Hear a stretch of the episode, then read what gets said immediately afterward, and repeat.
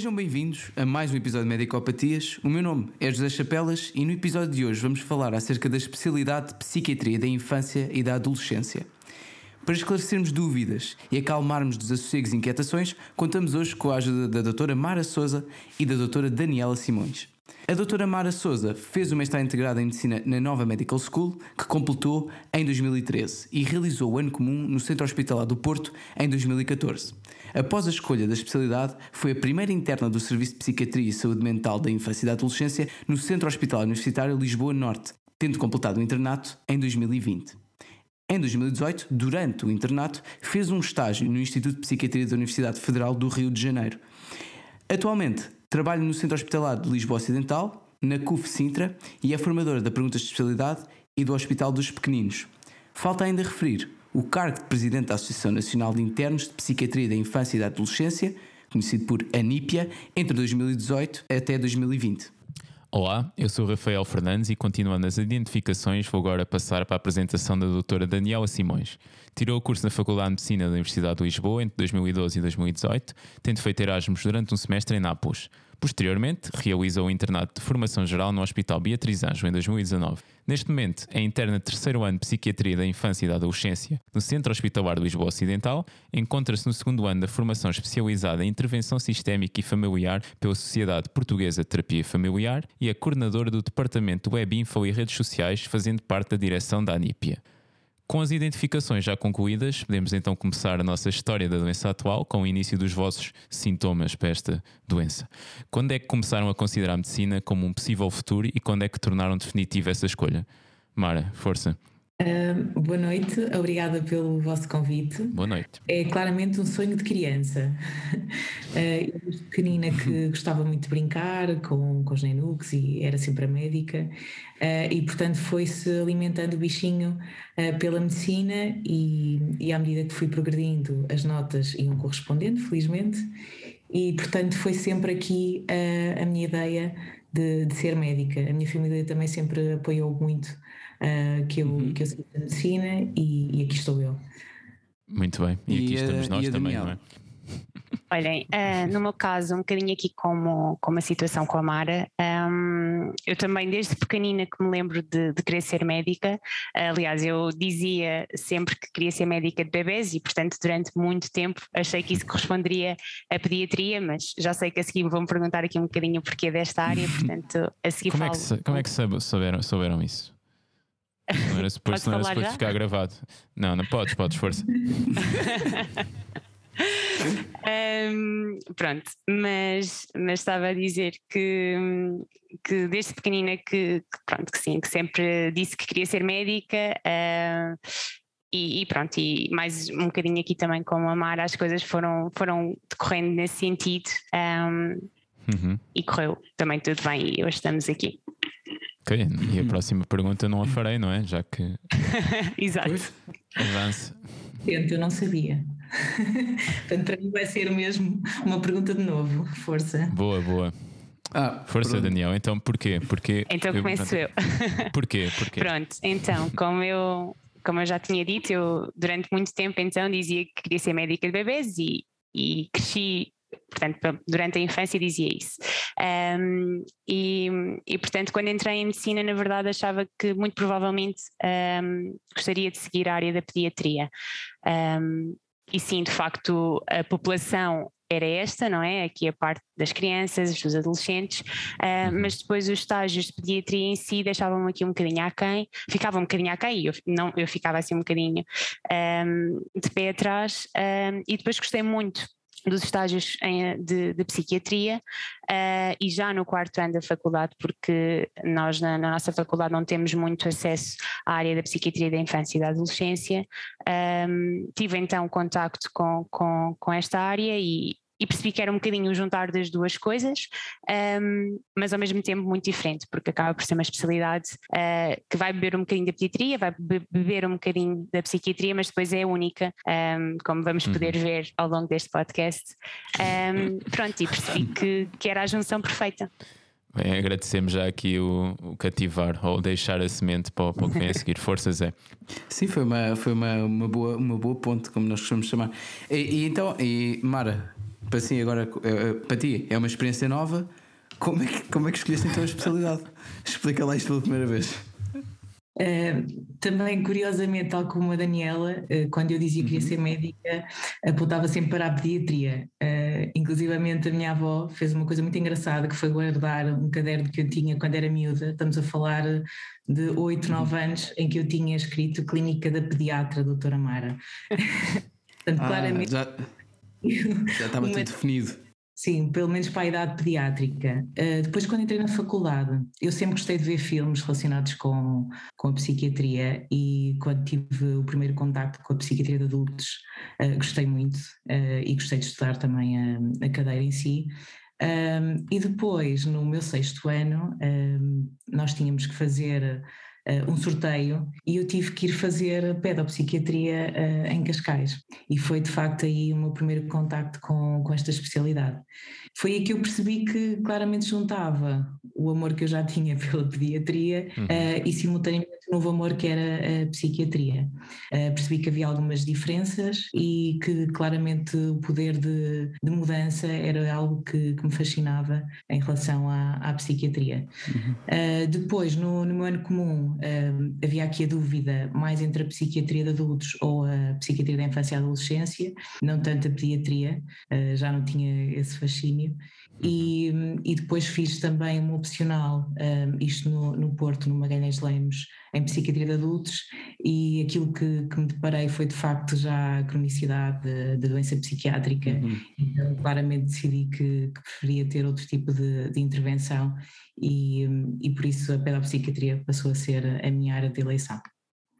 É, eu, agora aproveito, já, então, já que estamos a falar desta diferença entre psiquiatria de adultos e de, e de crianças e adolescentes, um, e, e, esse é um, é um tópico interessante, ou seja, sentem, é uma pergunta para ambos, uh, sentem que uh, o facto de terem uma população de doentes, uma camada, digamos, mais jovem, uh, tem, tem mais efeito, ou seja, tem mai, maior repercussão e tem menos cronicidade, ou, me, ou, pelo menos menos repercussão na sua qualidade de vida no futuro, em relação, por exemplo, à psiquiatria de adultos.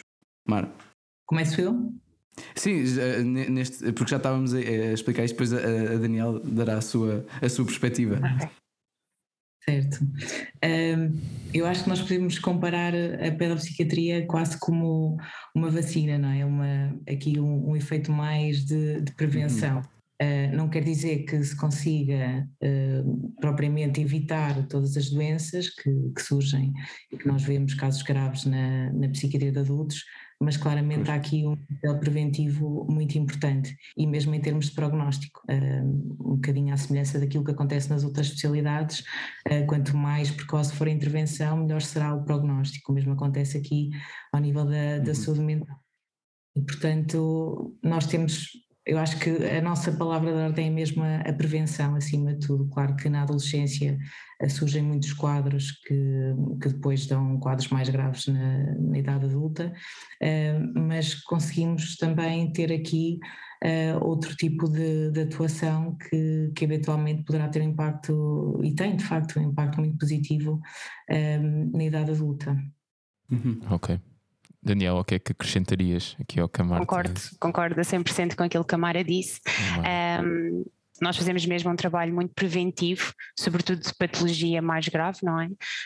Um, pronto, e acabamos por ter aqui um, um, papel que passa por uma intervenção, quer uh, a, a, nível individual, quer a nível familiar, quer mesmo um, noutros subsistemas uh, e noutros sistemas onde a criança esteja incluída, nomeadamente a escola, porque porque é muito é um, é, é, um trabalho muito ao nível das intervenções dos vários sistemas para, para prevenir aqui uh, situações mais graves. Obviamente que não conseguimos um, ehm, evitar tudo, um, ehm, nem, nem, nem, nem passa por aí, não é? Mas uh, em parte diminuir a gravidade, sem dúvida. Eu acho que é isso que faz, uh, com, e aqui um bocadinho fazendo a ponta àquilo que a Mara disse, no meu entender é isto que faz desta especialidade uma, uma especialidade tão bonita um, comparativamente com a psiquiatria, porque ainda há muita coisa que, eu, que, que noto que, que dá para alterar. Um, pronto. Ok. Ah, ou seja, que dá para alterar no, agora não sei, na, na, no doente. na criança? Ou, ou seja, na, na evolução da, da doença. Da doença. Ah, da evolução, ok, ok, ok. Pois, atuando, atuando mais precocemente. Uh, pronto, Daniela, continuando agora contigo, então, como é que dirias que é a vossa semana, no teu caso ainda como interna, como é que é a semana de, de alguém que está na tua especialidade? Quais é que são as diferentes coisas com que vais lidando? Tipo, qual é que é a tua exposição à, à consulta, eventual enfermarias, coisas desse género? Ok, então um, o nosso internato muda um bocadinho consoante um, o centro hospitalar onde estejamos a fazer o internato, uh, uhum. mas aqui em Lisboa nós começamos por fazer os dois primeiros anos, uh, quer dizer, se não fizermos na, no Hospital Dona Estefânia, fazemos os dois primeiros anos um, de consulta externa, um, onde no meu caso nós temos meninos dos 0 aos 18 anos uh, em consulta externa nestes dois primeiros anos e só depois é que começamos a fazer os estágios, nomeadamente psiquiatria durante nove meses, internamento, etc. Um, mas continuamos sempre a ter aqui o contacto com, com a consulta externa, porque durante estes dois primeiros anos uh, ficámos com, com os nossos meninos da consulta externa e é suposto continuarmos a acompanhá-los, uhum. obviamente que daremos altas, etc. Mas uh, até ao final do internato, aqueles meninos que iniciaram o seguimento uh, vão manter o seguimento connosco. Um, uh, pronto, e, e vão até ao final destes dos cinco anos. Um, portanto, há muita consulta externa, uh, é uma especialidade, sobretudo, de consulta. Uhum. Um, depois, pronto, depois acabamos por ter aqui uh, os estágios, que, como eu já tinha dito, temos a psiquiatria, temos internamento de, de psiquiatria da infância e da adolescência, que é, que é no hospital, nós só temos dois, um, dois internamentos em Lisboa, que é no Hospital Dona Estefânia e um, no Centro uh, Hospitalar Psiquiátrico de Lisboa. Uhum. Depois temos os estágios opcionais, temos, a, temos seis meses de pediatria, que é de neuropediatria um, e de pediatria do desenvolvimento, e é de estar aqui a esquecer de mais coisas. Uh, mas depois também temos uh, o serviço de urgência, são 12 horas, uh, fazemos dias, noites, fins de semana.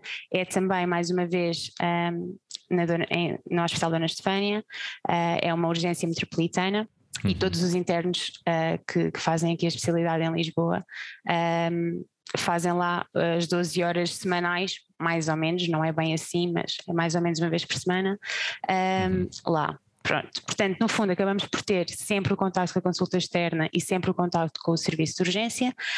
Um, depois, a parte do internamento já, já no fundo, acaba por, por ser um, menos marcante ao longo do internato.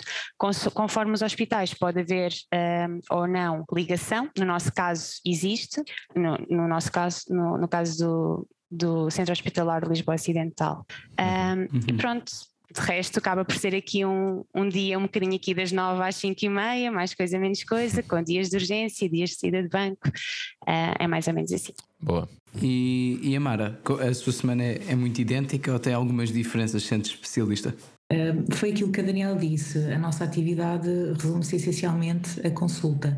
Podemos ter outras atividades uh, que a Daniela por acaso não referiu, que são atividades em grupo, uh, mas nós ah, por acaso no nosso hospital uh, não temos, mas eventualmente iremos ter, até porque com a pandemia foi algo que, que ficou muito em stand-by. E eu estou há uhum. relativamente pouco tempo também neste centro hospitalar. Além disso, uh, temos sempre esta articulação também com, com a pediatria, nomeadamente na, na psiquiatria da infância e adolescência de ligação, em que nós vamos ao treinamento e, e damos também o apoio. Uh, e depois, como eu também não trabalho só no público, também trabalho no privado, acabo por ter um horário bastante preenchido. Uh, depois, pontualmente, faço urgência no Hospital Dona Estefânia, as ditas 12 horas, também faço parte da urgência metropolitana, mas essencialmente é consulta, de facto. Um, duas valências de internamento e, portanto, só as pessoas que trabalham, neste caso no Centro Hospitalar Lisboa Central, eh, que pertence ao Hospital Dona Estefânia, é que trabalham nestas duas unidades de internamento. De referir por curiosidade que o internamento da Espanha uh, é de facto do zero, apesar de não internarmos crianças à partida com, com meses, mas é dos zero aos 18 e a unidade que existe no Centro Hospitalar Psiquiátrico de Lisboa é uma unidade de transição dos 15 aos 25 e portanto tem uma equipa da pedopsiquiatria em conjunto com uma equipa da psiquiatria, Sim. que é um trabalho também muito uh, em que a pedagógica fica responsável uh, dos jovens dos 15 aos 17 e a partir dos 18 aos 25 é vista pela equipa da psiquiatria, mas depois tem reuniões em conjunto e, portanto, dá aqui uma visão mais. Uh, mais holística da, da psiquiatria. É essa a palavra, é essa a palavra. É, é quase. Já agora, também vos dizer que apesar de nós sermos da pedagogia, como nós trabalhamos com, com crianças e jovens, acabamos por lidar muito com a psiquiatria de adultos, porque temos os pais e que ter um grande peso na nossa consulta, um bocadinho à semelhança da psiquiatria, mas talvez a nossa ainda tenha aqui um, um peso, um peso maior.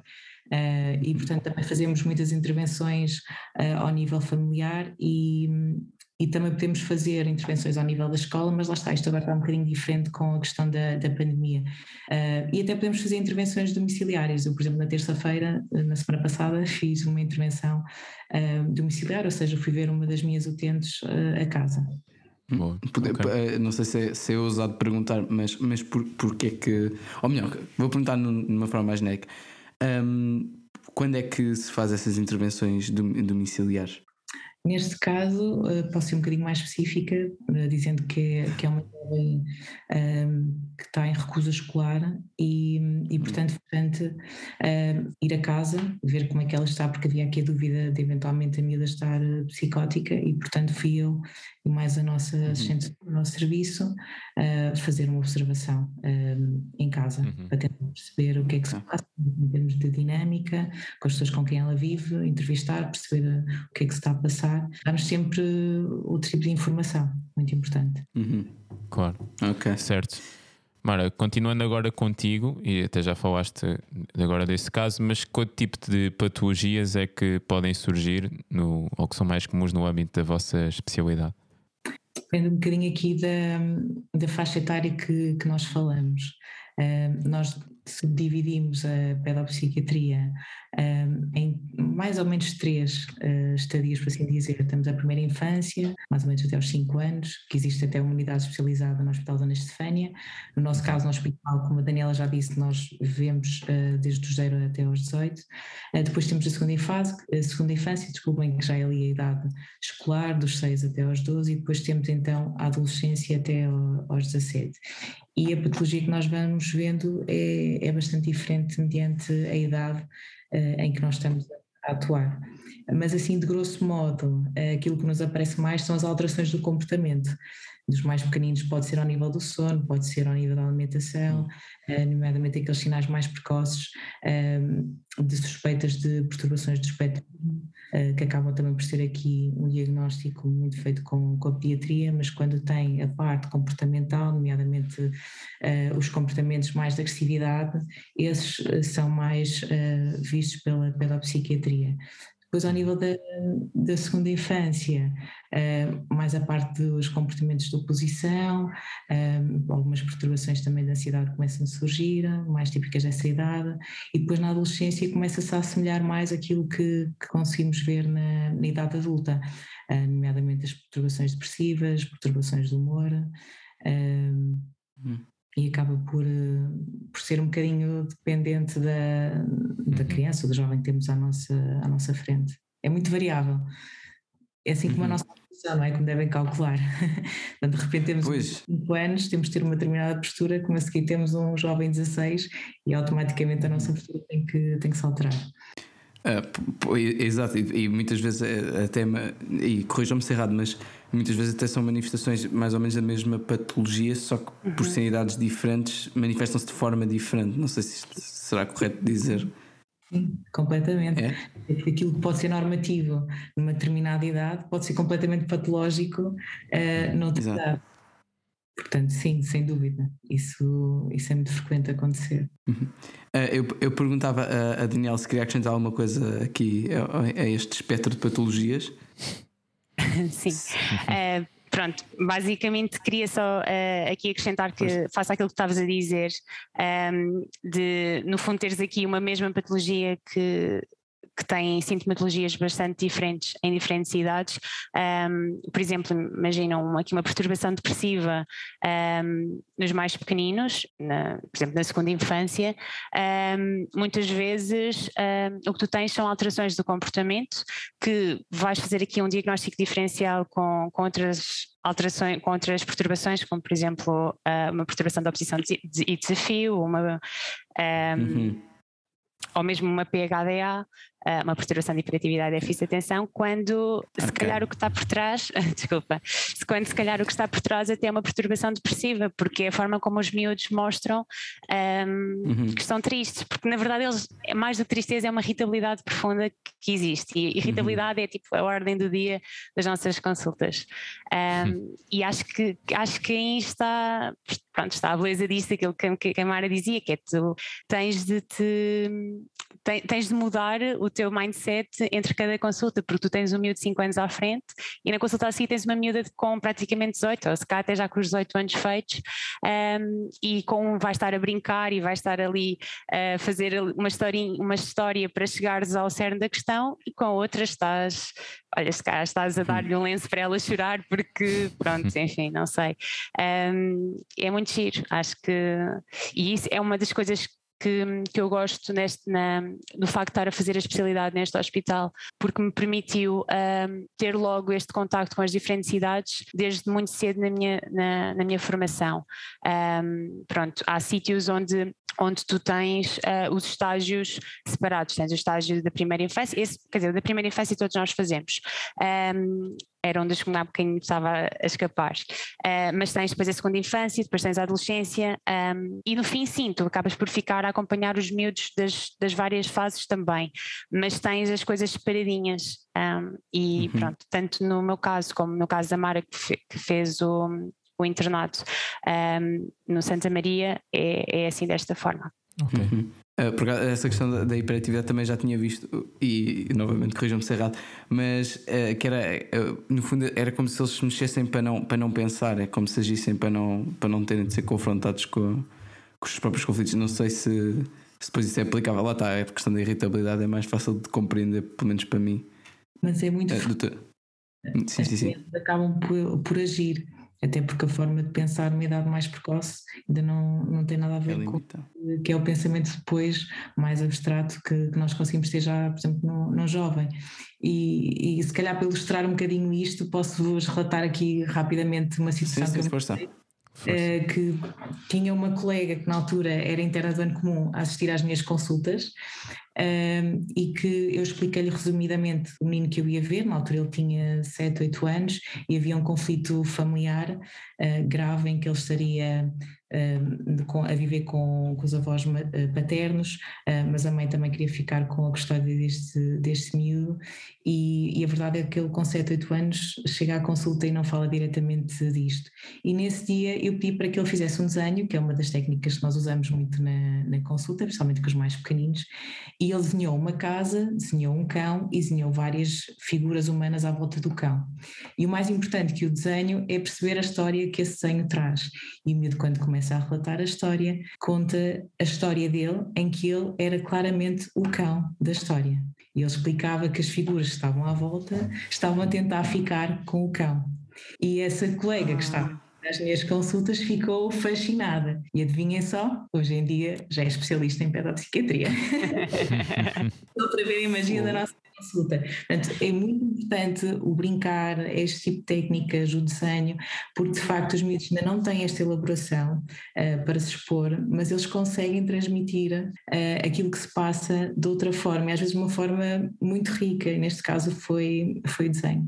Ei, mas isso, isso por acaso na altura deve ter sido. É, é, é, é quase, é, é, quase chocante, é, mas, mas eu percebo, é muito aliciante essa parte enigmática e, e a diferença entre as, as nossas cabeças. Mas força, Rafa. Uhum. Uh, agora queria também fazer-vos uma pergunta que se calhar é uma curiosidade, ou pelo menos de colegas nossos que não passam ainda pelos serviços de psiquiatria, que isso pelo menos na nossa faculdade ainda fica um bocado para os últimos anos. Uh, como é que é em termos de treinamento da vossa, da vossa especialidade, como é que funciona? Como é que qual é que é a dinâmica de uma enfermaria? Como é que descreveriam para os nossos colegas? Eu se calhar vou deixar esta pergunta para a Mara, porque, porque eu ainda não passei uh, no estágio de internamento. Um, esse força, calhar é melhor começaste tu. Nós depois fazemos outra, se a Mara não se importar. Eh, eu passei pelos dois internamentos, portanto, até posso falar com experiência de, de ambos, eh, porque o internamento da unidade partilhada abriu em 2018, foi precisamente o ano que eu fiz o estágio de internamento, portanto, foi uma sorte conseguir ter estas duas experiências, porque são bastante diferentes. Eh, o internamento da, da Estefânia funciona semelhante a uma, a uma, enfermaria daquilo que nós estamos habituados. Portanto, nós de manhã reunimos com a equipa de enfermagem, uh, que nos faz um resumo das intercorrências que possam ter ocorrido durante a noite. Por norma, corre tudo bem, pode acontecer de haver, por exemplo, o caso do, de uma agitação em que foi preciso uh, medicar algum miúdo ou alguma crise de ansiedade um, ou até alguma dificuldade no sono. Uh, depois, os doentes são distribuídos, quer por internos, quer por especialistas. Uh, vamos fazendo entrevistas um, aos doentes, neste caso, e depois voltamos a ter uma reunião ao final da manhã, um, em conjunto com os especialistas, onde, onde se fazia então o ponto de situação do, dos doentes. Um, diferente da pediatria, se calhar podemos logo dizer que o facto de não ter os pais já muda completamente aqui o contexto. Uh, por norma, na idade pediátrica, os pais podem ficar a acompanhar as crianças e os jovens, e no nosso internamento isso não acontece. Até porque às vezes é importante precisamente haver esta separação do contexto familiar para perceber o que é que, o que, é que do comportamento é algo mais até do contexto em si e próprio, ou daquilo que é propriamente doença. Claro que às vezes o contexto também leva à doença, mas existem muitas situações que, que nós nos apercebemos que se de facto conseguíssemos retirar uh, o contexto onde a criança ou jovem estão inseridos, tudo seria diferente. E daí também termos aqui um, um laço muito estreito com o serviço social, uh, porque de facto tem aqui um impacto muito grande. Ao nível do, da unidade partilhada, também era a semelhança um, com, com isto que eu vos descrevi. Claro que a patologia era mais semelhante, se calhar, a um, um internamento do hospital, do internamento de psiquiatria, desculpem, uh, mas acaba por ser muito semelhante aos outros internamentos, não vejo assim. Okay. São internamentos por norma, muitos deles por causa desta dúvida, o que é que, o que, é, que é a doença, o que é que é o uhum. contexto. Pronto, e às vezes para a resolução também dos casos sociais, infelizmente, acabam muitas das vezes ser eh, internamentos longos. Pois, ok, vamos agora tentar passar para algo mais com maior intensidade, com mais felicidade, pronto. no fundo, estou a brincar. Uh, Daniela, é ia-te pedir. Uh, acho que é feliz, não é? Já que vou perguntar, isto é uma pergunta para, tra para transmitir felicidade a quem nos vai ouvir. Portanto, o que é que aconselhas a colegas nossos que estejam a ouvir esta bela conversa e que estejam a pensar em seguir psiquiatria da infância e da adolescência. O que é que eles devem esperar? Se há assim um perfil que eles devem ter?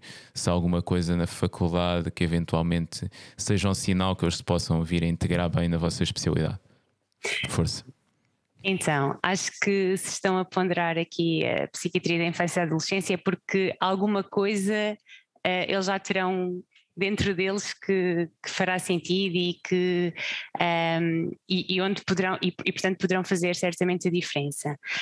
Um, acho que devem mesmo um, tentar, antes de escolher, assistir a algumas consultas ou passar uh, pelas urgências ou pelo internamento, não sei. Provavelmente há de haver aqui alguma possibilidade de fazer algum estágio e sugiro que, que o façam, porque a verdade é que a realidade é um bocadinho diferente daquilo que, pode, de, daquilo que pode ser as expectativas ou daquilo que eles podem idealizar. Um, mas é muito bonito, atenção. uh, mas de resto, que, é que algum perfil que, que, a pessoa deva ter, ou não sei. Eu acho que uma coisa muito difícil, e vou mesmo ser sincera, uma das coisas que mais me custou, sobretudo no início, uh, foi. Um, opa, eu lembro-me perfeitamente que eu tinha, portanto, o meu último estágio no ano comum foi medicina interna, portanto, pá, de todos é o estágio mais puxado, uh, é aquele em que tens um horário chato. mais chato, sais mais tarde.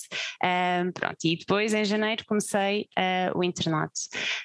Um, e estava, sen estava sentada a assistir às consultas uh, da minha orientadora e, e de outros especialistas portanto até era algo soft, digamos assim, uh, mas depois eu saía todos os dias super cansada, exausta, e eu pensava, mas o que é que pá, eu não andei a correr de um lado para o outro na enfermaria, não, não tive o dia, o dia todo em pé a assistir a cirurgias, porque eu estou tão cansada, estava, saía mesmo exausta, e depois comecei a perceber-me que eu vinha para casa uh, a pensar nos casos, uh, nas situações e em todo uhum. o contexto social daqueles miúdos, um, e isso tinha. Pá, eu, eu acho que vinha com o peso todo. Um, e, e, foi, e foi claramente uma coisa que me custou muito e às vezes ainda custa. Há situações que não vou mentir e dizer, ah, não, hoje em dia já, já passaram dois anos e isto agora. Não, não é. Há, há casos que, há casos que ainda, que ainda surpreendem, infelizmente, um bocadinho pela negativa e que têm um, um, um peso bastante grande. Uh, por isso acho que é essencial mesmo tentarmos trabalhar este lado de, não digo dividir o que é trabalho do que, do que nós somos, porque isso é impossível, e aliás, eu acho que Uh, é importante nós percebermos também quem nós somos um, para, e, e, deixar a coisa em parte a fluir, porque acho que o, o, eu terapeuta também é importante que vá beber muito do, do eu, no meu caso, meu, eu a Daniela. Um, que só que vá, é bom que vá beber muito. É isso, é isso. Para, tem, para tem, tem, de, tem de, não podemos simplesmente ali chegar e agora não sou, não sou eu. Um, mas, mas pá, não sei, tentar fazer coisas diferentes uh, quando, quando saímos do trabalho, uh, tentar uh, estarmos rodeados de pessoas que nos querem bem e que, e que, e que nos consigam distrair um bocadinho daquele mundo que, que, a que nós estamos sujeitos dentro de, de um gabinete, acho que é importantíssimo, que é para continuarmos no fundo até estarmos bem, não é? Porque isso é essencial para depois também conseguirmos ajudar, porque se nós depois também ficarmos muito absorvidos com os problemas dos miúdos, ficamos nós mal e pronto, e depois isto aqui vai descarrilando. Portanto, acho que assim a maior, a melhor, uh, assim, a, a, maior sugestão que eu posso dar uh, é mesmo essa, é que façam muitas coisas um, e tenham vida para além do internato, que às vezes é difícil, mas é importante. Pronto. Mara, algum, algum conselho aqui para os nossos ouvintes? Este... Ao em ter vida, não é? Porque isso também é algo que a gente tenta sempre dizer aqui no podcast, não é? Porque isto, a medicina, a medicina é muito bonito, mas não é tudo, não é? E, Exatamente. E, e acredito também, também sabendo do que nos vais contar nos antecedentes, de, breve, aqui muito em breve, e deixar aqui também o, o teaser, também acredito que tens valor a outras coisas, não é? Exatamente. Uh, aquilo que a Daniela estava a dizer, acho que de facto é uma dica muito importante para quem eventualmente pensa em escolher a pedopsiquiatria. Uh, todos nós temos que ser empáticos na medicina, uh, mas de facto na, na psiquiatria da infância e adolescência nós lidamos com casos que são muito difíceis. Eu costumo dizer, quando penso que já ouvi tudo mal, há sempre alguma história que consegue surpreender.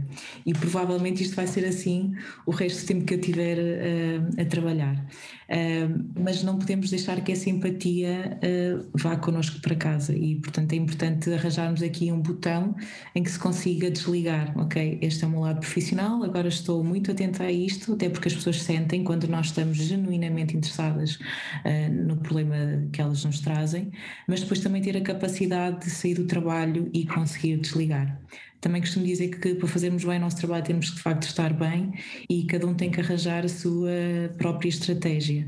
Um, claro que, e aquilo que tu já disseste, eu tenho algumas estratégias que, que, já vêm de trás, de facto, e que são muito importantes nesta área, mas também são, são importantes também utilizar às vezes na, na própria consulta, não é? Porque às vezes o, o, próprio, a própria consulta em si pode se tornar muito pesada e o facto de nós estarmos com um ar mais leve também faz com que as pessoas se sintam mais, mais relaxadas. Um, e portanto é um treino. Há pessoas que dizem como é que, como é que se aguenta lidar com, com este tipo de casos. Uh, é como tudo na vida, é um treino. E depois ter esta capacidade de saber quando está a trabalhar, quando não está, e ter acima de tudo uma vida pessoal também que, que seja satisfatória e que nos consiga dar muita saúde mental. Uhum. Certíssimo. Um, eu eu um, queria só perguntar aqui uma, uma coisa relativamente à diferenciação dentro da da pedopsiquiatria, da psiquiatria da infância e da adolescência. Esta, esta diferenciação faz-se mais por patologias ou, ou faz mais por idades, diria? Ou seja, ou seja há, há um, pedopsiquiatras mais dedicados, por exemplo, a crianças em idade escolar e outros mais dedicados exclusivamente à adolescência. Como é que é, é, é este, este sistema de diferenciação, Mara? Aos, de, aos dois sistemas. Ah. Desculpa, okay, era, okay. Para, era para Mara. Não, normalmente nós fazemos assim de género. Uh, perguntamos um e depois. Então, desculpa, Mara. Mas não, não, não, mas, mas, mas ia perguntar. Em, em, em, Agora já, já, já ias lançar a força, Daniel. Força, okay, força. Desculpa, desculpem. Não, não, uh, pronto, no fundo, esta divisão pode ser feita das duas formas ou, ou nenhuma, não é? Um, Há hospitais que têm uh, a divisão pelas idades uhum. um, e depois poderá eventualmente haver aqui uh, pessoas mais especializadas em determinadas áreas.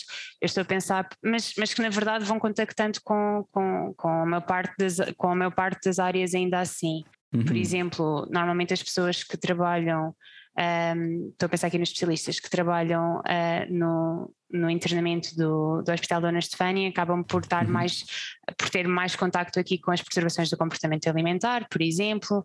Um, uhum. Eu uhum. agora não estou aqui ah, quem as pessoas que trabalham na idade de primeira infância, há aqui um contacto, há, há mais contacto com as perturbações de espectro do autismo e, e outras que fazem aqui diagnósticos diferenciais.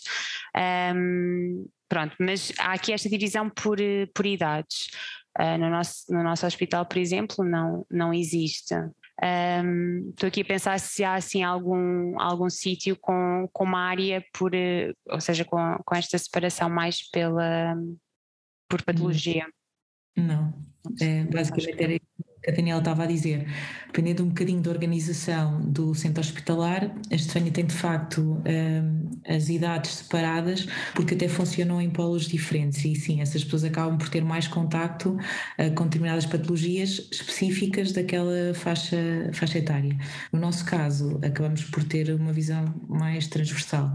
Em relação às subespecialidades, eu acho que isso também se explica porque nós somos uma especialidade relativamente recente, uh, dos anos 80, 80, para terem noção, e portanto ainda não somos assim muitos.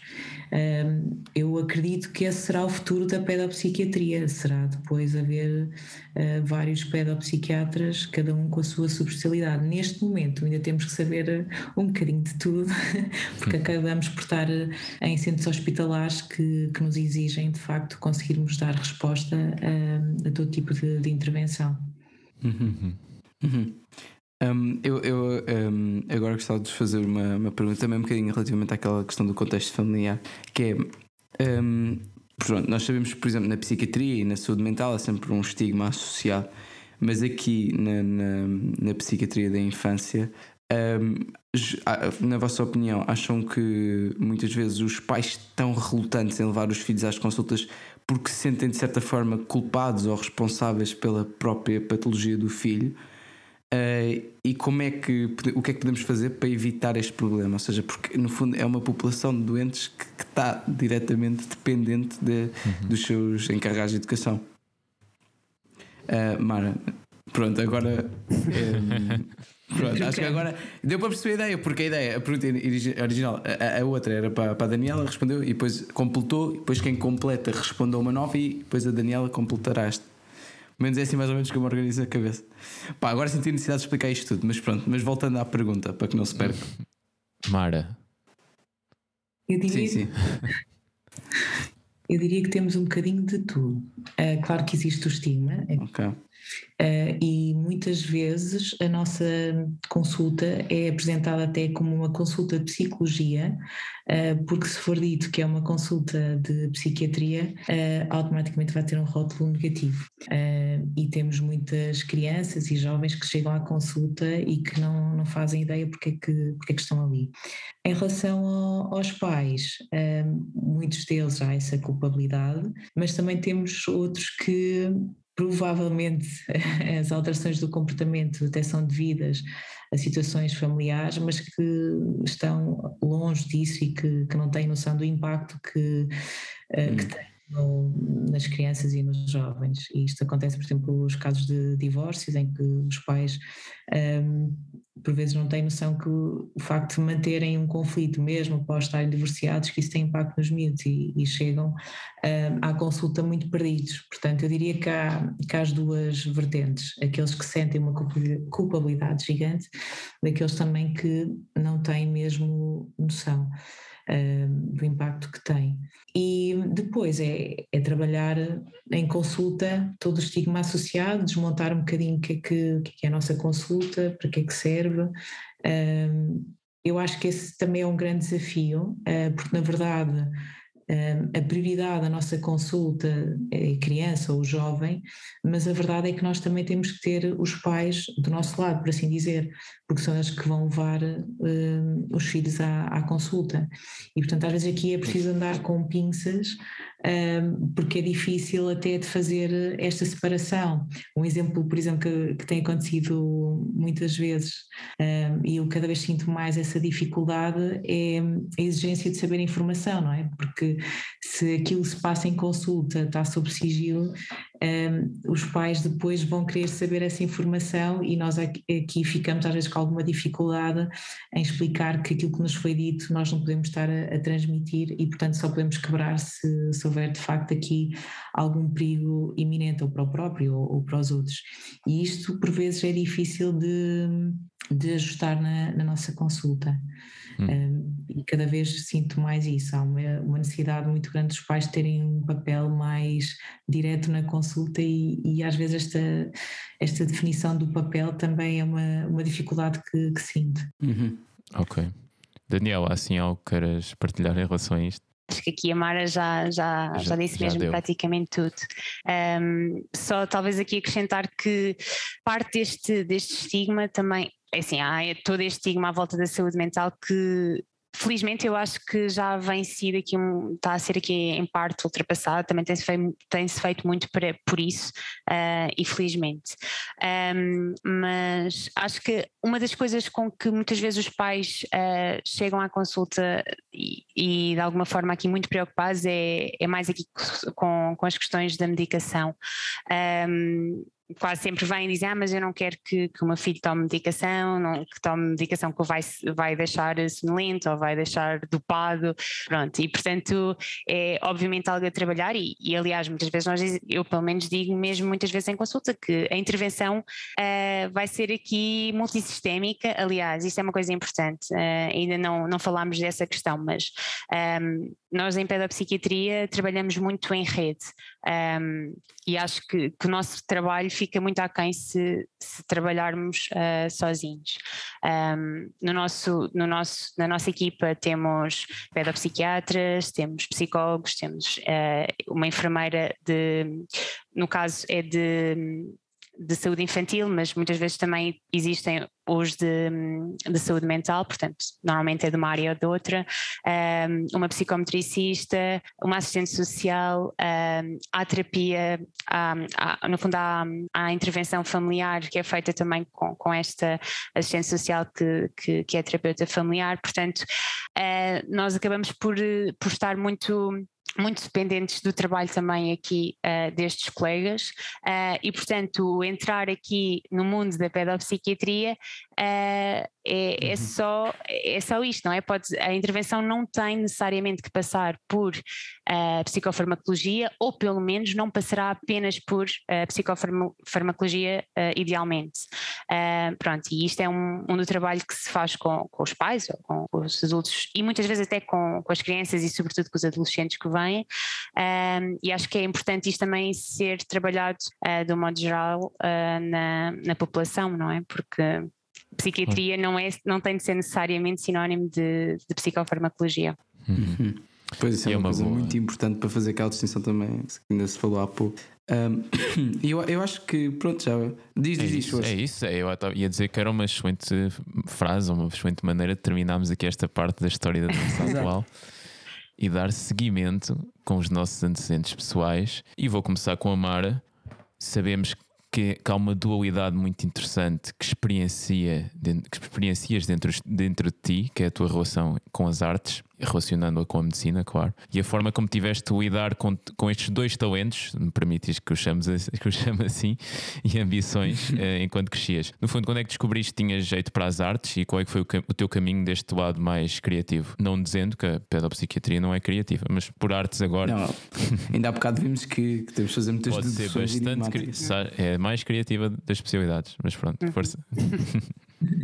Eu acho que é precisamente aí que a pedopsiquiatria se encaixa que nem uma luva em mim, precisamente pela, pelo lado que, que, pode, pode ter relacionado aqui com, com as artes.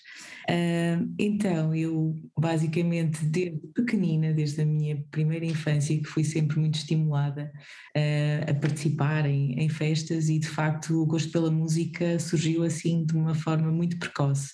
Uh, depois tinha uma avó que, que adorava cantar e comecei a cantar fado aos sete anos. E o bichinho foi-se alimentando, mas ao mesmo tempo também era uma, uma muito tímida, então a, a ideia de, de me expor a público público era algo que ainda não fazia muito sentido.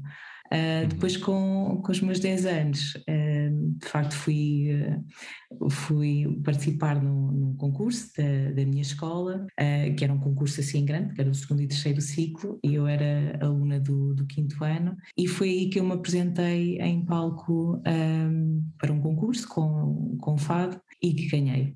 Na altura não queria participar, foi a minha mãe que insistiu uhum. e fez ela muito bem, porque acho também importante nós ganharmos esta experiência de estar em palco. Acho que também a consulta por ser um palco e eu comecei a minha prática nessa altura.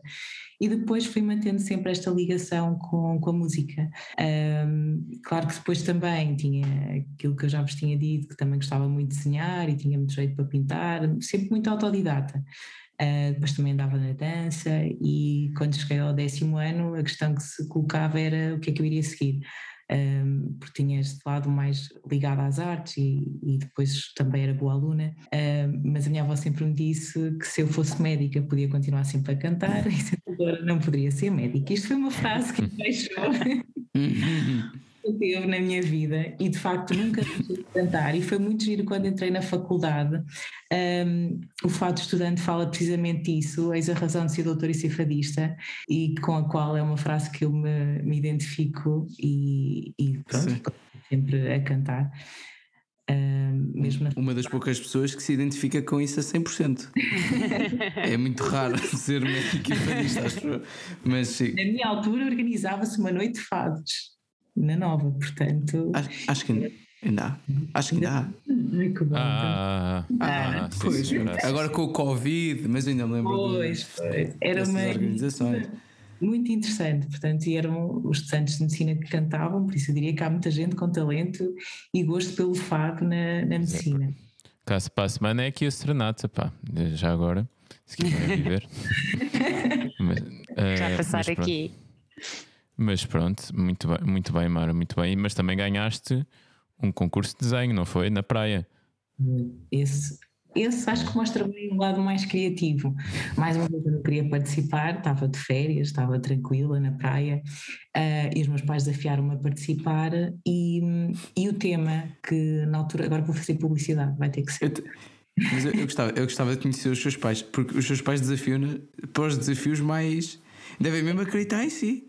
É, sim, os, meus, os meus raramente propõem estas coisas. Dizendo, vai lá participar da coisa de sangue. Não, sim. há um silêncio. Nós tivemos de pedir autorização ao, ao, pai do Zé para ele poder participar no é podcast. É verdade. sim, porque o meu pai disse a pé juntos: ele não tem talento nenhum. Tem essa certeza que mais continuar. Obrigado, obrigado, Daniel. Às vezes falta-me essa confiança também. Mas, mas eu estou ali na faixa dos 18 aos 25, portanto estamos aqui numa transição bacana. É. Mas, mas sim, força, força. Felizmente os meus sempre incentivaram. Senão, se calhar, não seria a pessoa. Mais sorte. É verdade. Uh, e curiosamente, eu estava na Figueira da Foz, que na altura uh, aquilo tinha um slogan que era a cidade que está na moda, e, e aquilo era uma atividade do Jornal Notícias, e o tema era aliar o tema do Jornal Notícias com a Figueira. Então recordo-me, estava a olhar para um guarda-sol que tinha o, o, símbolo do Jornal Notícias, representei como se fosse uma capa do, do, jornal e depois escrevi o jornal que está na moda e fiz o símbolo da Figueira da Foz, ou seja, eu consegui juntar as duas ideias que eles pretendiam e por isso ganhei assim o um prémio de uma boa, forma boa. que eu não estava nada à espera, mas que foi muito giro, porque depois aquilo foi uma coisa a nível nacional e foi muito engraçado que eu depois recebi uma taça uh, na altura do Natal, portanto o concurso foi no verão e depois no Natal recebi a taça e fiquei muito contente. E na altura também ainda era miúdo, tenho 11 muito anos. Muito bem, muito bem. Como bem desenho é muito um... importante a psiquiatria, portanto, como devem calcular, é uma ferramenta que eu uso muito na, na consulta, principalmente no início para criar relação. Às vezes peço aos miúdos para desenhar, eu própria começo a desenhar e eles pois. ficam. Também sabes. eles. Ajuda. Sim, também sabes desenhar, desenhas bem da bem. Passo cá, vou parar que estou a ficar com vergonha. Mas. Não aconteceu isso. Já aconteceu?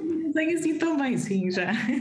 Já? Estamos é. a fazer assim alguma personagem e eu começo a desenhar, porque ainda por cima eu sempre gostei de fazer aqueles desenhos de, de figuras de banda desenhada e de desenhos animados e os miúdos começam a ver e começam a parar, eu posso ficar com o teu desenho, levam, que também é bom. Pois.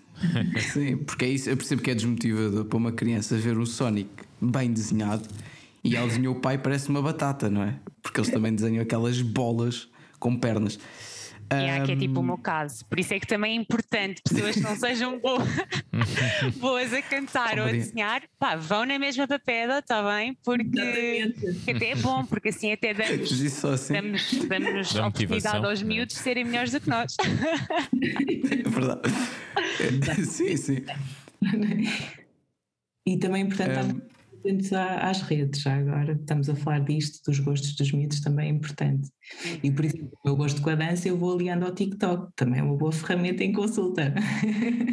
Os adolescentes. É verdade. Nós temos de estar assim mega, sempre mega atualizados sobre aquilo que agora está na berra, se é Instagram, se é TikTok, quais são os desenhos animados, porque muitas vezes é a forma que temos de chegar aos miúdos, não é? Portanto, uhum. é isto. Quais é, que, quais é que são os desenhos animados agora? Já agora? Agora.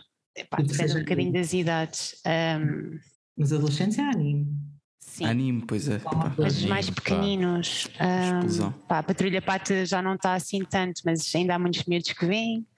Um, ainda bate. Ainda bate, ainda bate. Mas há, assim uns, há, há uns que batem mais, espera, mas agora nem não me estou a lembrar.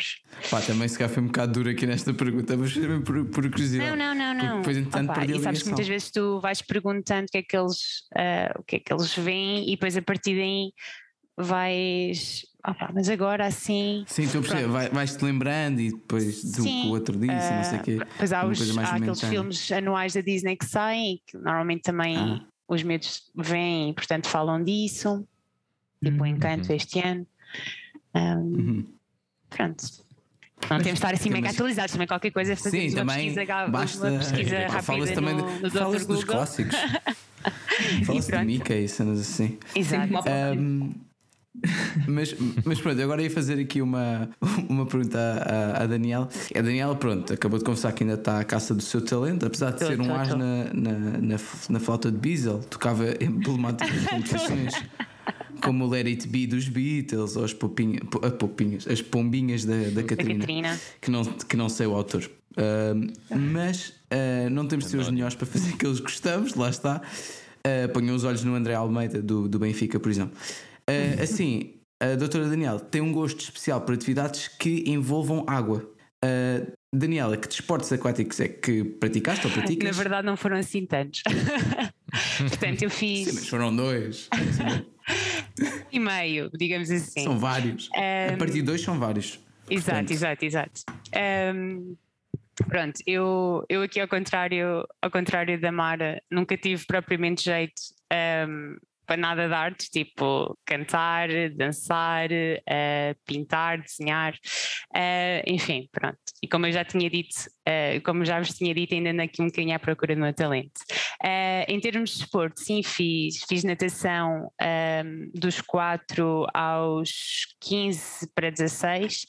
Um, pronto, e, e sim, isso criou aqui um bichinho em mim ou melhor, um peixinho em mim, se calhar, uh, e eu gosto mesmo, mesmo muito de água uh, e de tudo que, que envolve aqui de esportes aquáticos, e portanto, no ano passado, depois de, de, de quando começámos aqui a desconfinar, eu pensei, não, eu tenho de, fazer aqui algum desporto diferente, porque na altura fazia o ginásio, o PT, coisas do género, mas disse, não, tenho de fazer aqui alguma coisa diferente, não me apetece voltar à natação, pronto, e então comecei a ter aulas de surf e pá, amei completamente, uh, mas pronto, entretanto estou parada, portanto não vou, já não estou a fazer aqui há uns bons meses e por isso estou no IMA, ainda não cheguei aos dois desportos aquáticos, um, mas pronto, mas assim, de resto, coisas também não, não, não, não sou nada assim do eu de natação, ok? Um, uhum. e, e, na verdade, pronto, é isto. Acho que uh, há bocadinho, quando há bocadinhos dizia que ainda ando aqui um bocadinho à procura do meu talento, é mesmo verdade. um, pá, os meus amigos dizem que eu, que eu sou boa ouvinte e sou boa conselheira, portanto, se calhar este é mesmo o meu talento e, portanto, se calhar sim, na se verdade. Calhar Olha, estou, na, estou um certa, pronto, é isto. É, ou então, não, se calhar, é ouvir mais. Ou ouvir. Ouvir mais podcasts. mas, mas é isso, pá, assenta que nem uma luva. Senta que nem também uma luva. Acho, e também, também se cá estamos aqui a dizer, se calhar a Mara também não tinha assim tanto jeito, mas como estava sempre a ser posta à prova, foi trabalhando. É isso, ela teve, foi para uns é pais. É uma escola. é uma escola. Eu, eu, acho, eu acho também, uma vez participei num concurso da Visão Júnior, mas acho que os meus pais nem enviaram. Ou seja, ah, não, só, não só não me incentivavam, como nem me permitiam. Isso é como as cartas ao Pai Natal. Exato, mas eu duvido, agora olhando para trás. Um, mas, mas pronto. Uh, Rafa, boa, boa, boa. Uh, opa, tinha aqui para a Mara. Uh, durante o teu estágio no Rio de Janeiro, participaste num bloco de carnaval organizado pelo próprio Instituto de Psiquiatria, chamado, e pronto, perdoem-me os ouvintes, Tá pirando, pirado, pirou. Como é que foi essa aventura e, e, com este belo nome, qual é que era o principal objetivo desta iniciativa? Uh, essa iniciativa foi, foi muito engraçada. Uh, a maior parte das pessoas saberá que, que é uma prática habitual do Carnaval do Brasil, a organização de bloquinhos em que as pessoas vêm para a rua, vêm dançar, uh, vêm com a bateria, que basicamente é uma, uma banda, e, e, o Instituto tem esta atividade muito engraçada de organizar o seu próprio bloco, em que quer os utentes, quer os funcionários, médicos, enfermeiros, auxiliares, se juntam e vão todos uh, vestidos a rigor, portanto não se consegue distinguir quem é quem, uh, e vão todos para a rua como uma forma de, de protesto uh, para que o governo não se esqueça de financiar uh, todas as instituições psiquiátricas, porque, como devem calcular, se nós somos o parente pobre da medicina, no Brasil ainda é pior. E a psiquiatria de facto está muito desfalcada e portanto eles acabaram por arranjar algo que é de tradição uh, do Carnaval do, do, Rio, neste caso, uh, e acaba por ser um, um ato uh, muito simbólico em termos políticos que, que alerta para, para não se esquecerem, não é? que, que também é muito importante apostar na, na saúde mental e é de facto muito engraçado. E esse ano ainda foi mais interessante porque foi o ano em que a Psiquiatria da Infância e Adolescência participou pela primeira vez. Eu estava precisamente a fazer esse estágio uh, e, portanto, tive esse privilégio de, de, participar. E também estive na parte da organização, porque eu cheguei antes do, do Carnaval uh, e também foi muito engraçado perceber como é que eles organizam, desde a música, desde os abadás, que são as roupas. Um, muito interessante. Um, e, uh, e também já agora era engraçado perceber que mesmo a escolha do tema, que era Eu Vim de lá pequenininho, era de um, de um samba muito conhecido da Ivone Lara, que tinha sido enfermeira especialista em saúde mental e portanto também tinha esta ligação com a saúde mental e com o samba, uma das grandes influências do, da música do, do uhum. Brasil. Portanto, foi, foi uma experiência muito, muito gira. Uma coisa, lá está, da arte, mas que também tem uma finalidade terapêutica para os doentes e ao mesmo tempo este lado mais uh, político. Foi muito interessante. Hum. Claramente a minha praia, não é? Daquilo que já sabem de mim. Exato, exato. Estava pensando nisso. Só faltava ser fácil. exato. É, que é mesmo. Muito bem, muito bem. Um, eu, eu, eu, eu, agora trazia, trazia aqui um tema um bocadinho mais sério, mas que achamos que é, que é importante. Uh, porque várias pessoas tipo, já, já lidaram com isto e, e, uh, e a Daniel uh, referiu-nos isto previamente que foi durante a, a, sua infância teve de lidar com, com a obesidade isso claramente pronto, trouxe, tinha algumas inseguranças associadas mas que atualmente até lhe despertou interesse para a área das perturbações do comportamento alimentar no fundo, é, poderia contar-nos um bocadinho de, dessa história de, de, sucesso, neste caso, um, e e como é que o, e como é que isso levou depois então a, a uma aproximação também aqui a estas questões das perturbações do, do comportamento alimentar? Não te esqueças de me tratar por tu, estava a correr super ah, bem. Pois é, pois é. Estava aqui tá bem, Estava a correr mesmo bem. Um, pronto, só aqui para aligerar um bocadinho também. Aliás, não, acho que não temos de não aligerar, isto para mim é um assunto super, super normativo e as pessoas que me conhecem há muitos anos sabem que de facto eu, eu tive, tive obesidade. Um, e depois, quando, quando entrei na, na adolescência, já, já, já não. Porque foi um processo muito natural, na verdade. Um, eu quando, quando entrei na puberdade um, eu cresci bastante e ao crescer, ao crescer muito não, mantive o mesmo peso, mas, mas, pronto, mas fiquei. Um, fui, fui atingindo um IMC normal. Um, uhum. E, e, pronto, mas, mas de facto depois nesta, nesta, nesta idade acabei aqui por, por ter imensos complexos com o meu corpo e depois até houve períodos em que nunca, nunca atingi aqui em algum momento alguma coisa dentro de uma perturbação, mas uh, houve fases em que fazia uma maior restrição alimentar e já depois de ter atingido um IMC normal. Um, hum. E portanto sei hoje em dia que que, o, que tudo o que está um bocadinho aqui à volta das perturbações do comportamento alimentar um, é difícil, não é? E, e, sobretudo nesta fase aqui na transição da, da, infância para a adolescência, a própria adolescência em si, os próprios complexos que já existem e todas as transformações que o nosso corpo sofre uh, na, na altura da adolescência são são de facto aqui muito grandes e podem trazer aqui um, grandes, também grandes mudanças em nós do ponto de vista uh, do humor, das emoções, dos comportamentos. Um, pronto, e se cá por ter vivido um bocadinho, não é? Um bocadinho, assim, muito pequenininho disso na minha vida, uh, fez com que Pá, foi assim uma saber que nós uh, na pedopsiquiatria lidamos uh, de perto com as perturbações do comportamento alimentar foi sem dúvida aqui um, um win-win uh, quando a escolha da, da, especialidade. Eu gosto muito de tudo o que envolve a nutrição, aliás, a minha irmã é nutricionista e a minha irmã, assim, como, como irmã mais velha, é aquele, aquele meu ídolo, não é? Um, portanto, eu já gostava muito desta área e agora posso juntar aqui esta área que é um interesse para mim um, com, a minha, com a minha profissão, portanto. Gosto mesmo muito. Mas a Mara também gosta muito desta, desta, desta área, portanto. Verdade. Temos aqui um gosto. Não, não mas que a área da nutrição é isso? Não, não, a área, a área da, das ah, okay. ah, pensei que tinha um código é da Prozis, mas sim, sim, ok. Ah. Está, depois deste, deste momento, mas... não é? Ainda estamos convidados. Sim, sim, sim, podem patrocinar à vontade. Não, não, agora, agora o que é raro é não ter, no fundo.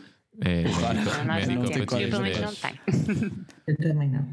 Nós também não, mas aceitamos. Uh... Nós recebemos inúmeros convites, mas recusamos todos. Não, estou a brincar. Até parece, um... não é? não Mas pronto, também nada José, o que é que achas de passarmos ao exame objetivo?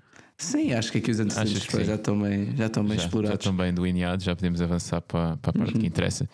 Então, acredito já saibam como funciona, mas como não sabemos que por acaso alguém que foi ouvir este podcast e carregou neste episódio e é o primeiro que está a ouvir do Medicopatias, eu vou explicar na mesma.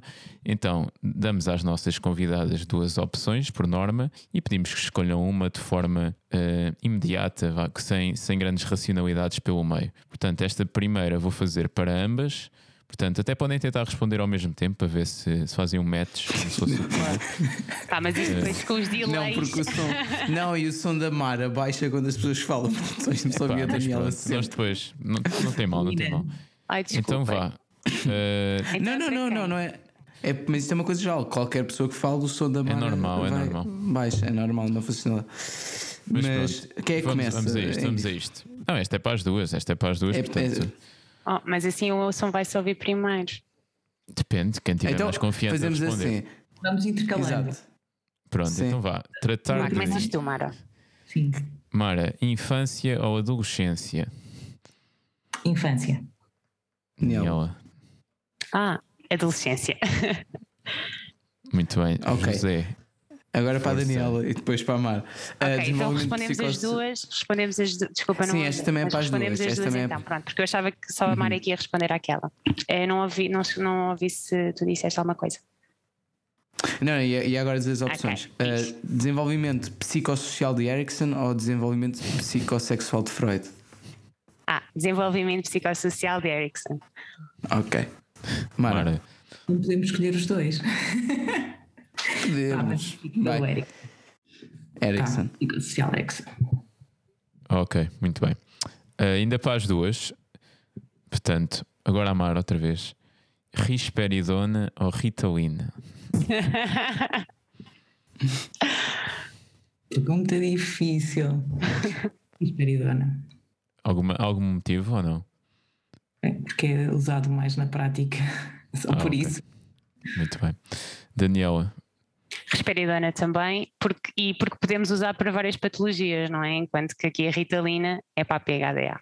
Exatamente. Sim, mas qual é Mas que é muito boa. mais? É muito, ou seja, quando é usado no- para, para, para a situação certa, Rital- a Ritalina em si, pá, metilfenidade, porque sinceramente gosto mais do Rubifene e do Concerta, que são também, é também metilfenidade. Ok, mas não tomem isto para estar para os exames, colegas. Não, tá não, não, não. Façam isso. Muito bem. Ah, Zé, penso que és tu, não é? És tu. Sim, sim, sou, sou. Ah, e agora é, é individual. Doutora Mara, música Mara, ou pintura? Mara, José, Mara, Mara. Mara, Outra vez, pergunta super difícil. Gosto das duas. É- música. é o. É ok, música. é isso. Mas é esse o espírito também. Sabemos que gostamos muito Claro, que é um gostam dil- muito é das duas. suposto ser um dilema. Daniela, Claramente para mim está a ser um dilema. pronto, ainda bem. Ah, Daniela, surf ou natação? Hum, vou apostar no surf, só para a seguir e me já inscrever noutra, numa aula nova. Bora, surf. Boa, boa. Eu também fiz a minha primeira aula de surf este ano, pá. Olha, olha que tenho muito gostaste? talento. Já pode... Sim, sim, agora vou aprender com o José, que é um especialista em surf. Oh, sim, sim. Sim, é um especialista. Não, não sou especialista. Ah, aliás, isto é tipo uma espécie de cadeia. Eu tenho amigos que surfam regularmente, então vou com eles. Mas, mas eu sei o básico e acompa- acompanho, diria. Ahm, mas quando o mar está muito grande, não acompanho. Ah, mas pronto. Mara, pastel de nata ou pastel de chaves? Ele nata. Ai, até esta. Ai, eu bem. Facada nas costas de chaves. A, a, a Mara é de chaves. Fica já aqui também esta. Um abraço para Chaves. Portas. Daniela, São Tomé e Príncipe ou Cuba? Ui. Hum, Cuba. Cuba. Muito bem.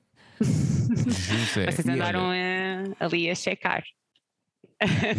Pô, temos de arranjar conteúdo, senão. Alguma coisa temos Ahm, que fazer, não é? José, esta agora é para as duas, sim. não é? Isto é para as duas. É para as duas também. É uma última que é ah, preferiam em consulta ter a capacidade de ler os pensamentos do, do, do doente ou ter a capacidade de sentir o estado emocional do doente? Porque, como são crianças. Sim, sim. Mara, Começa Mara, primeiro, força, Mara. Mara. Eu gostava de ler. Porque sentir O é uma pensamento. coisa. Sim, ler o pensamento. Porque sentir acho que até é algo que vou conseguindo sentir. O estado emocional. É- É uma coisa que Uhum. nós também estamos treinando. Já ler o pensamento, ainda não. Mas gostava. Ok, mais complicado. Mas para lá caminhamos, para lá caminhamos. Força, Caminhamos, força exato. Daniela. Hum, eu ainda assim acho que preferia o sentir, porque há situações que são em que é difícil chegar eh, aos miúdos hum, e no fim de contas aquilo que nós mais precisamos mesmo é de perceber hum, aqui os sentimentos deles. Uhum. Pronto. Boa. Ok. E damos pronto. por concluído. Boa. É isso. Assim terminamos com esta nota, o exame objetivo, e passamos à epicrise, onde, como o nome indica, Uhum. vou pedir agora primeiro à Mara para resumir a, a tua especialidade em algumas palavras. Numa frase ou duas, para cativar os nossos ouvintes, o que é que dirias? Criatividade e resiliência. Ok, Rafa, não- pronto, pronto, não muito digas. rápido, muito Exato. Mas boa, boa. só. Daniela? Mais rápido que isto é impossível. Não, é que foi Força. muito, foi mesmo. Mas é isso. é- A Mara tem talento. É. Eu posso passar à frente. Não, não. Vais enviar isso para a Visão no Júnior. Vamos, Daniela.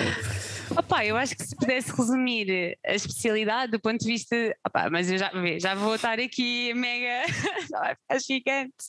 Porque eu ia acabar por dizer que nós somos aqui os médicos eh, dos pensamentos, das emoções, dos comportamentos. Pronto, era algo mais daqui, não ia aqui para duas, duas palavrinhas. Vamos ficar com as da Mara, a da Mara é a melhor. Pronto, epá, Pronto. Nesse, nesse, nesse caso, se achamos que a Mara é mais talentosa.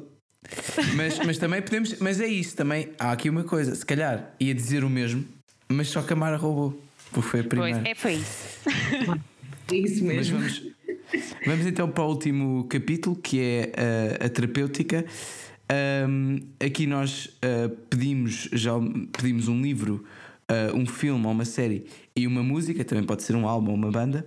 Um psicofármaco. Ahm, Estou a brincar. Segue, Exato. segue. Vitalina. Vamos mudar os dois. Um psicofármaco e uma banda. Porque eu tive uma banda que se chamava Catiapina. é- Sério? Era isto. Eu li os pensamentos da Mara, eu sabia que ela ia dizer isto, estás a ver? Zé? Isso é o, que- é o talento que a Mara não tem e gostava de ter. Pois é. Mas vamos, vamos então começar. Não sei se já tem, se já, pronto, já tem é apontado, mas começava Mara livro, talvez. Ah, eu vou dizer os Maias. Ok. Não Explicar és ou a não? primeira, acho que não és a primeira a dizer os mais, Sim. por acaso. Acho que Pois não, não é, não é, não é, não é. Eu também já lembro disto. Força, força. Antes de ter que, que ler por obrigatoriedade, que a minha mãe disse: vais ter que ler, lá está, a influência dos meus Eu pais, não é também. verdade? Exato. E eu muito bem comportada, sempre a fazer tudo o que eles me pediam. Sim, também é verdade. Eu era mais tramado. Voltei a ler na altura que tinha que ler para a disciplina de português, portanto foi claramente o livro que me marcou, mas curiosamente até gostei. Mas pronto, foi porque aquilo é- ainda é bastante, não é? Para ler, e eu li mais que uma vez. Não, mas eu também concordo que é, que é um excelente livro e acho que leva demasiado hate em cima. Daniela, livro. Livro. Ahm, olha, vou também ficar aqui pelo, pela literatura portuguesa e vou escolher eh, Para Onde Vão os Guarda-Chuvas de Afonso Cruz. Ahm, foi um livro que li agora recentemente, foi na minha viagem a São Tomé que eu li, portanto foi há menos de um ano. Ahm, e eu não conhecia o, o autor. Um, opá, e, e fiquei mesmo completamente apaixonada porque um, ele consegue de uma forma tão leve e tão direta assim mesmo aos nossos corações um, falar-nos e escrever neste caso uh, sobre hum, temas tão complexos e temas tão pesados uh, como aqui por exemplo aqui a questão da perda a perda de um filho um, opá, ne- não, não vou adiantar leiam porque acho que vale Ok. mesmo a pena e sinceramente quero, quero ler mais uh, de Afonso Cruz porque acho que me vai surpreender Muito bem. Uh, Mara, um filme ou uma série que queiras deixar aqui aos nossos ouvintes? Ah, uma série que vi há pouco tempo, mas tem a ver um bocadinho também com, com a área, Atypical, que acho que tem uma forma interessante de mostrar a perturbação de espectro autismo. Ok. Daniel, e tu? Olha, eu vou provavelmente aqui para os clássicos dos filmes, portanto vou até ao meu ano, 1994, acho, que- acho que é de 94, um, da Shawshank Redemption, um, Os Condenados de Shawshank, porque eh, pronto, fala aqui, no fundo aborda aqui a questão de que ah, a resiliência, ahm, a esperança ah, podem mesmo salvar-nos e libertar-nos. Uhum. Muito bem. E para terminar, com uma música. Mara, no meio de tanta música, qual é a número um? A número um, isso aqui é uma pergunta Ou a muito que fica aqui? Não, não quer dizer que seja a número um, não é? Também, isso Sim. também é uma coisa que às vezes varia com os dias. Portanto, Sim, força. escolher o que tem um, um significado especial para mim, que é o povo Clavas do Rio. Povo Coavas no Rio, da Amália. Pronto, e agora terminamos, Daniela. Não sintas a pressão, não sintas a pressão. facto, eu mas senti é, mega a pressão. é a tem, que última ser, música. tem que ser eh, Pode ser do uma TikTok. música. Sim. Não, pode ser uma banda, TikTok, pode ser como algo. está no. TikTok, eu já pressuponho que não seja uma música. Portanto, Não, não, não. estou a brincar. Eh, ah, pá, porque eu sou aquela pessoa que ora está a ouvir o fado, ora está a ouvir, se for preciso, reggaeton.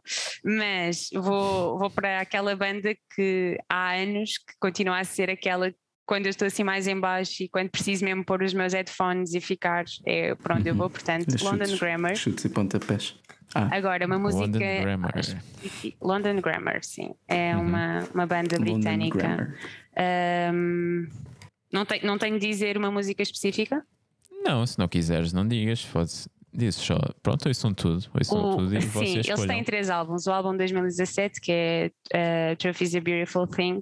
Uh, o álbum em si acho que está muito bem conseguido. Pronto, pode Ok. ficar o álbum. Ficamos então com fica, fica especialmente recomendado. Opa, mas isso até parece mal. Eu estou a pôr aquilo.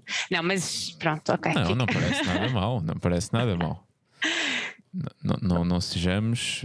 Acho que há até quem sabe se não haverá uma colaboração no futuro com os hologramas. Mas pronto, acho que. Zé, vou, vou agradecer aqui às, às nossas belas convidadas que nos acompanharam nesta já. Já passou de uma hora. Já passou de uma hora. Portanto, Sim, olha, este- muito obrigado por terem estado aqui connosco. Foi um conversa foi prazer receber-vos aqui nesta. Não é uma sala, mas pronto, vamos imaginar para as pessoas ficarem a pensar isso, apesar de só ouvir um bocadinho de eco nesta, nesta nossa casa do Medicopatias. E acho que ficaram a conhecer bem melhor a, a especialidade de psiquiatria da infância e da adolescência, ou pedopsiquiatria, que nem, nem é uma coisa com que nós tenhamos contacto muito frequente ao longo da faculdade. E espero que pelo menos isto para quem está interessado sirva como incentivo, quem sabe, a visitar um serviço da vossa especialidade e no futuro acabar por escolhê-la. Portanto, muito obrigado a ambas. Obrigada, Obrigada. nós. E são muito Obrigado bem-vindos também. ao nosso serviço. Aproveitem, Ah, aproveitem. Nós só ou os ouvintes também? Porque assim. Ah, você, epá, não sei se vocês querem e tal, mas todos vocês são bem-vindos, no fundo. Também, eu, eu- é assim, acho que também não vão ter assim tantas pessoas porque normalmente as pessoas são acanhadas. É, estás a Mas- se valorizar. É, ó José, então, Não, ouvintes, não, estou a dizer. os ouvintes são- Medicopatias que estão aqui após uma hora acanhados. e 15 minutos a ouvir este episódio, certamente. Imagina, provavelmente quem vai Certamente ouvir este podcast se calhar está interessado. Podem não Pois ver é. muita gente a ouvir este podcast. Não, não. Não, não, eu, eu acho que sim. Agora, acho que será sim. que é culpa... episódio, desculpa. Epá, não é agora parece uma besta, pá. Agora viraram-se todos contra mim. Eu só estava a dizer, não, mas as que pessoas acanhadas não é, vão mandar é mais. dos entrevistadores Mas- ou, ou dos, ou dos convidados? Fica aqui a questão, não é? Mas acho que a resposta é fácil. Isto isto no geral, as pessoas no geral são acanhadas. Ah, mas, mas pronto, não estava. Epá, agora tenho que fazer aqui um- um- uma pequena nota. Não estava a falar de vocês especificamente, meus, meus doces ouvintes. Estava a falar no geral das pessoas portuguesas. Sim. Pronto. Era só isso que eu queria deixar. Ah, e obrigado por estarem desse lado, que era o que eu ia dizer inicialmente. Obrigado a ambas por, por, por esta oportunidade. Acho que foi uma conversa muito agradável e que. E lá está, o tempo passou rápido, porque a conversa foi, foi em si agradável. E continuem a ouvir-nos e até à próxima especialidade. Thank you.